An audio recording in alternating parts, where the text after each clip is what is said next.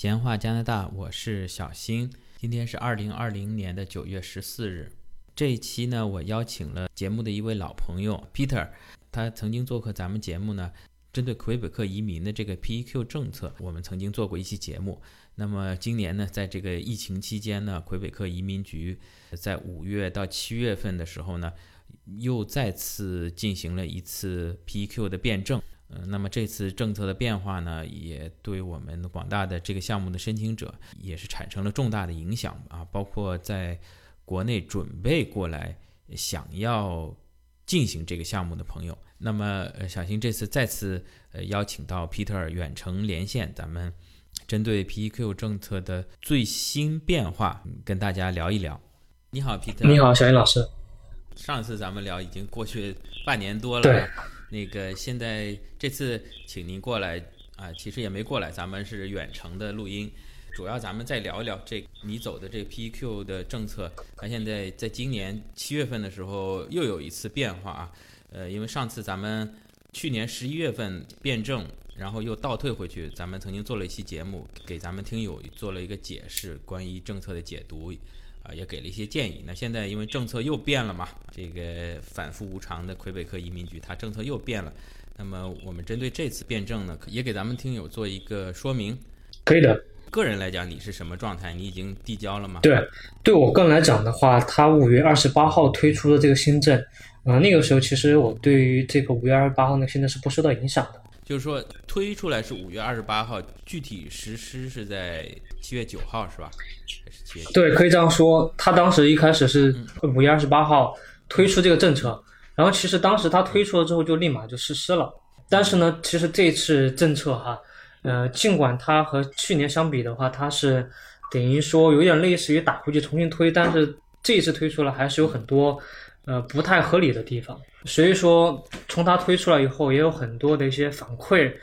呃，来反映给移民局那边。所以说呢，就推动了到七月九号的时候，在原有五月二十八号的基础上，再进行了一些调整和修改。咱们如果有听友刚开始听的时候，可能没搞太清楚，就是因为这个魁北克移民局针对 PEQ 政策，在去年二零一九年的十一月份，对，曾经做过一次辩证。然后当时我跟 Peter 我们。在第一百二十七期的时候，呃，也曾经讲过关于这个政策的更新。当时呢，因为我们很多的申请者，包括中国的，包括另外其他很多国家申请者，我们一起去抗议魁北克移民局的这个辩证。那最终呢，取得一个非常理想的结果，就是把这个新政完全推倒，就完全退回到原有的一个规则。对的。那么现在这次五月份，等于是又是来了一次，然后我们这次。啊，虽然是在疫情当中啊，我们广大的华人，也包括很多其他国家老外的一些申请者，我们在这个确保安全距离的情况下，也是上街进行了一次游行，或者说表达我们的观点吧，一次抗争。最终，现在七月份已经是正式实施了，再可能再抗议，可能也，嗯，说的难听一点，可能现在再抗议可能意义不大。就七月份最终实施的这个新政，呃，Peter，你能给我们简单？讲解一下，就跟小新之前最早讲的那个，呃，PEQ 的政策，咱们现在有哪些的变化？嗯，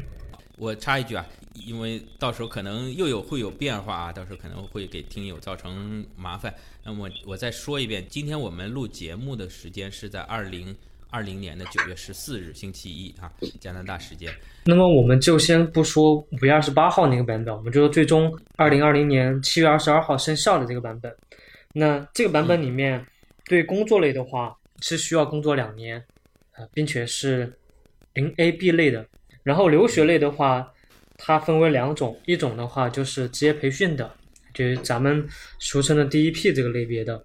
那这个类别的话，要求工作毕业以后呢，是工作十八个月，也就一年半，那才可以申请这个移民。那如果是这种大学或者说是学院 college 这种的话，工作。十二个月，也就一年。Peter，那个我们现在就是说，首先这个改变比较重大，对我们来说就是工作类的，就因为原来是工作一年也可以申请 PQ，就说你不在魁北克读书，工作一年，对，也可以申请 PQ，现在是两年了啊。当然，我们华人朋友走这个直接走工作类的并不多啊。我们主要还是走的留学类，包括你家里也是走的这个留学类。之前如果是读职业培训一年半，毕业以后法语符合要求就可以申请。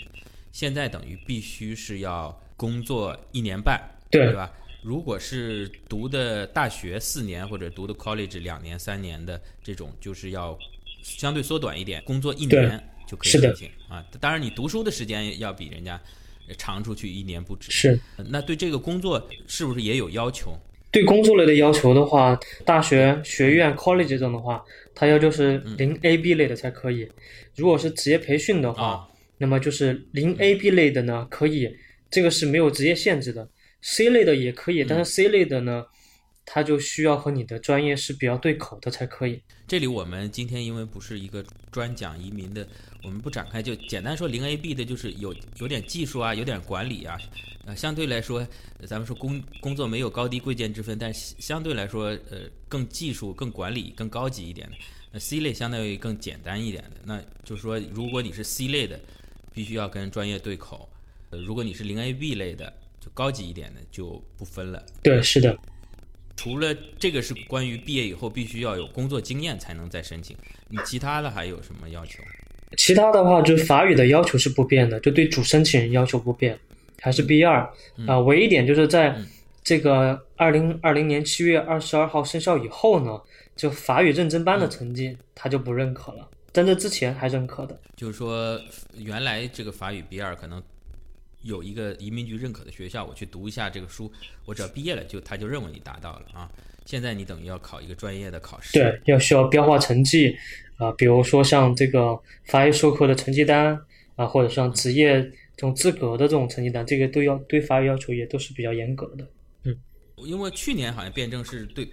配偶有法语要求，后来被被我们抗议以后给他推倒了。那这次好像移民局又在这方面做了一些限制。对配偶这块，因为上一次的话是要求比较高，这一次比上次降了一点，这次是 A 二市级的一个法语水平要求。呃，但同时的话，它是在明年的七月二十二号生效，也就是还有一些时间，它不是立即生效。OK，就是说对配偶法语这块目前还没有生对效，到明年七月二十二号，二十二号以后，你再递交 PQ 的申请，就会对配偶有一个法语要求，也也是 B 二吗？是一个什么的要求？对配偶是一个 A 二的要求。一个 A 二的要对求啊。那因为小新自己本身很多听友知道，小新自己也在读法语，这个 A 二要求嗯说难也不是特别难，跟 B 二相比啊，这个难度还是差的挺多的。还是属于比较基础的一个初级的一个法语，呃，但是你需要花时间去读。那么我们如果说是，呃，夫妻配偶双方来申请这个 PQ 项目的话呢，那除了主申请人以外，另外啊，他的妻子、太太或者是丈夫就需要去读这么一个法语，读到 B 二啊。我觉得对于已经来到魁北克的这个朋友们来说呢，其实现在魁北克移民局对这方面投入还是挺大的，可以呃免费的去申请读啊，并且可能还还能还有钱拿，是的一个月有个八百到一千的钱拿。呃，以我的经验，大概读个半年左右可以到 A 二的水平。是的。另外补充一下，就是前段时间也和移民局那边就沟通核对了一下，就是如果说像有一些朋友他们呃另外一方配偶这边的话，比如说因为工作原因他要国内，或者说因为工作原因想暂时不先移民，那这种情况下的话，嗯嗯。他是可以接受配偶这边就不申请 CSQ，只有主申请这边嗯。拿 CSQ。那这种情况下的话，呃，对配偶的这个法语的这个 A 二水平呢，他暂时可以免掉。就是暂时不用离婚，对。就是说，就是说，呃，暂时这个呃复申请这方面，配偶这方面，呃，就是说我我不去了，你要求我法语，我不去了，那我就光让我老婆去，或者光让我先生先生过去了，那么就不要求。那么等这边移民成功了，再过几年以后拿到 PR 了就是，后嗯话，了再团聚，对。嗯那这是配偶法语这块，其他的呢？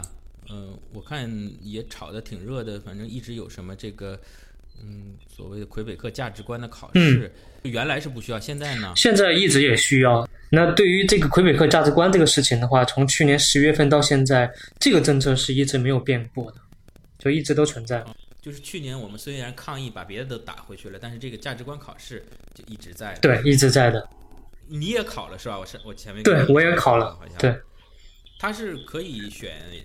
一定要用法语答题吗？还是英英语也可以？这个它可以用中文的，它有很多字幕，有中文、简体中文、繁体中文。呃，而且在整个过程当中，它是先让你看视频，然后每看个视频之后，你才能够答题，而答的那个题都非常简单。我觉得这个魁北克价值观这个测试，这个我觉得还是挺有用的，它能够让你了解这边的一些文化，还有它的一些。你的应该做到一些义务和权利，就是其实其实能够真能够帮助更好的融入这边。相对来说，这个是无关语言的，就主要是你移民到这边，你相对你要接受魁北克的所谓的一个价值观。呃，你能举举举一两道题的例子吗？比比或者比较有趣儿的，你感觉？我举一个例子，就是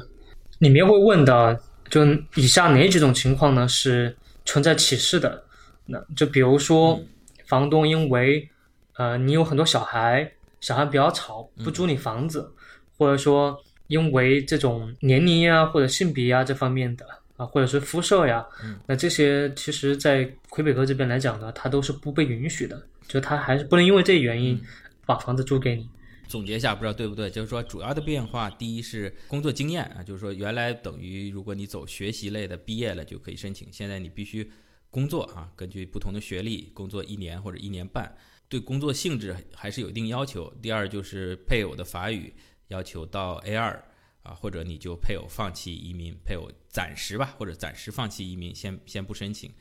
那么还有一个就是魁北克价值观的考试，当然这个比较简单了，稍微看一下就可以过的一个考试。给我感觉啊，现在这个要求确实是比之前提高了不少啊，也使得这个移民项目的吸引力大不如前吧。针对我们的听友。或者说已经包括在国内有这个想法，或者说已经入坑了，已经在读书、在工作的这些朋友们来讲，你这边有什么建议吗？嗯，我有三个建议吧，就是针对不同的这个听友和朋友们。呃，第一个类呢，就是已经在魁北克这边已经在读书，然后已经毕业了，或者说已经拿到工签，在考法语，但是还没递交。那这一类的话，因为七月二十二号。这个政策它其实是因为大家这段时间的努力嘛，一个月的努力，所以说它，呃，出台了一个政策，就是你要是在今年年底之前毕业的，它都按照老的政策来。就是在今年二零二零年十二月三十一号之前毕业的，仍然是可以按照最老的老老政策来。是的。除了除了要考个魁北克价值观以外，其他的包括配偶法语、包括工作经验都是没有要求，还是不受影响。都按照老的政策来，但是价值观好的还是要做的，因为这个一直存在。好的，那也就是对于我们正在读的听友，并且原计划在今年十二月三十一号之前能毕业的，我们首先放宽心，没有影响。第二呢，我们呃千万不要迟到早退啊、旷课啊，造成不及格。你万一一补考，补考到明年去了重修，那那你就倒霉了，是吧？一定要安安稳稳、太太平平，在今年年底之前毕业。是的，那第二个建议呢，就是针对有部分听友朋友他们在读书啊，但是呢，他的课程可能因为疫情的原因，或者说本身课程读书比较晚一些，他要到明年的几月份，也是过了今年年底，明年才能毕业。这部分听友学生的话，建议是，如果呢有配偶的话，并且配偶他已经有开放式的这个工作许可，有开放式工签。那如果他的工签是在七月二十二号之前就已经获得的话，那他可以呃，这个七七月二十二号是指二零二零年的七月二十二号，对，今年的二就就今年二七月二十二号，配偶已经拿到了开放工签。对这种情况下的话，他还是按照老的工作类 P E Q 的要求，就是工作一年，然后对于这个职业的这个类别啊，它是没有限制的，所以说也就意味着这种情况下的话。那可能另外一半他有工签，他是符合条件的话，他如果学法语的话，啊，他说不定这种情况下还可以更早的，就你们作为一个家庭可以更早的就拿到这个 CSQ 啊，因为如果到您的话，您需要明年毕业，比如说明年六月份毕业，您需要毕业之后再工作一年半，那时间上肯定就没有配偶这边他已经有工签，甚至他已经开始工作了。那他满足一年加法语就可以了。OK，举个例子，比如说太太现在是学签在这边学习，嗯那先生就是申请了这个，呃，我们开放式工签也好，陪读工签也好，嗯反正就是拿了加拿大这边工签，呃，过来了，并且是在二零二零年七月二十二号之前拿到的这个工签。嗯那么我们建议就是说，配偶这方面，我们可以去找个工作，然后工作一年，我们还是可以按照老政策走，反而比如果太太是明年毕业，反而比那个更快一些，因为你等你太太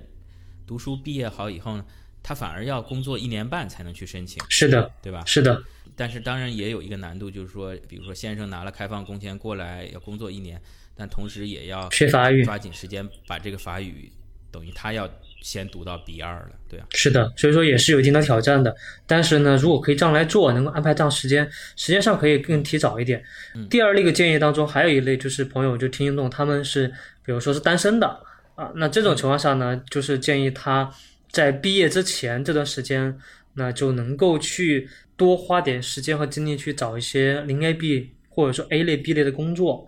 那因为毕竟对零 A、B 啊，特别是我们说 B 类吧，它其实没有工作限制，所以我们在里面就多在找实习的时候，那就多留意这方面的工作机会。那争取毕了业之后呢，就可以尽早的开始这方面的工作。对，毕竟时间不等人，一般来说毕业了拿工签也就是三年，听听挺长的，其实也是一眨眼就过去。是，这个三年里面，他要求你十八个月的工作经验，这个也还是挺紧张的啊，嗯可能是慢慢悠悠。这个我们稍微稍微展开一下，就是你刚才说 B 类还是相对比较多的 B 类工作，你大概举一两个例子。比如说像行政助理呀，比如说像秘书呀，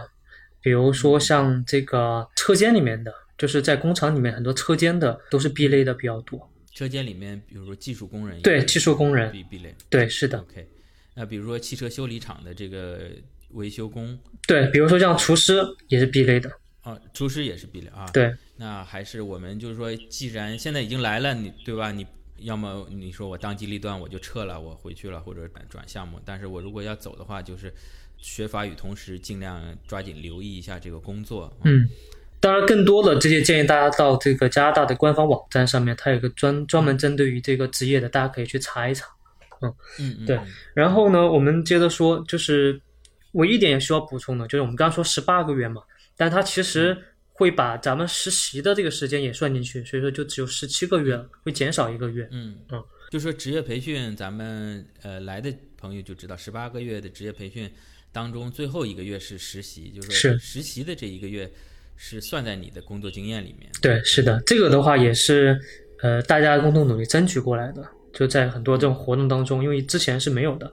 呃，然后最后一个建议就是针对于还没有来魁北克，呃，甚至还已经在魁北克，但是还没有开始读书，就还没有就这个项目的这些听友朋友，呃，相比下比较建议大家。呃，可以要慎重考虑，因为毕竟现在魁北克的这个项目对比其他省来讲的话，没有什么优势了。呃，因为语言法语 B 二，对吧？这个难度也是不低。第二个的话，呃，你有工作经验要求，而且时间呢其实也不短，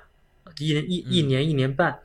所以建议大家多对比一下。对对对对，像我开头讲的这个吸引力大减啊，这个咱们如果还没有过来呀，有有在考虑的，咱们也不能光听中介吹的天花乱坠，要慎重的考虑这个 PEQ 项目了啊。特别是呃如果有配偶的，哈，可夫妻双方都要学法语了，这个也是头挺大的。最后一个补充一个，就当然还有一些朋友，可能小部分的听友朋友，他可能在国内已经做了大量的准备，比如他在国内已经法语学到了一定水平，比如说到学到了 A 二 B 一了，他已经付出很多时间。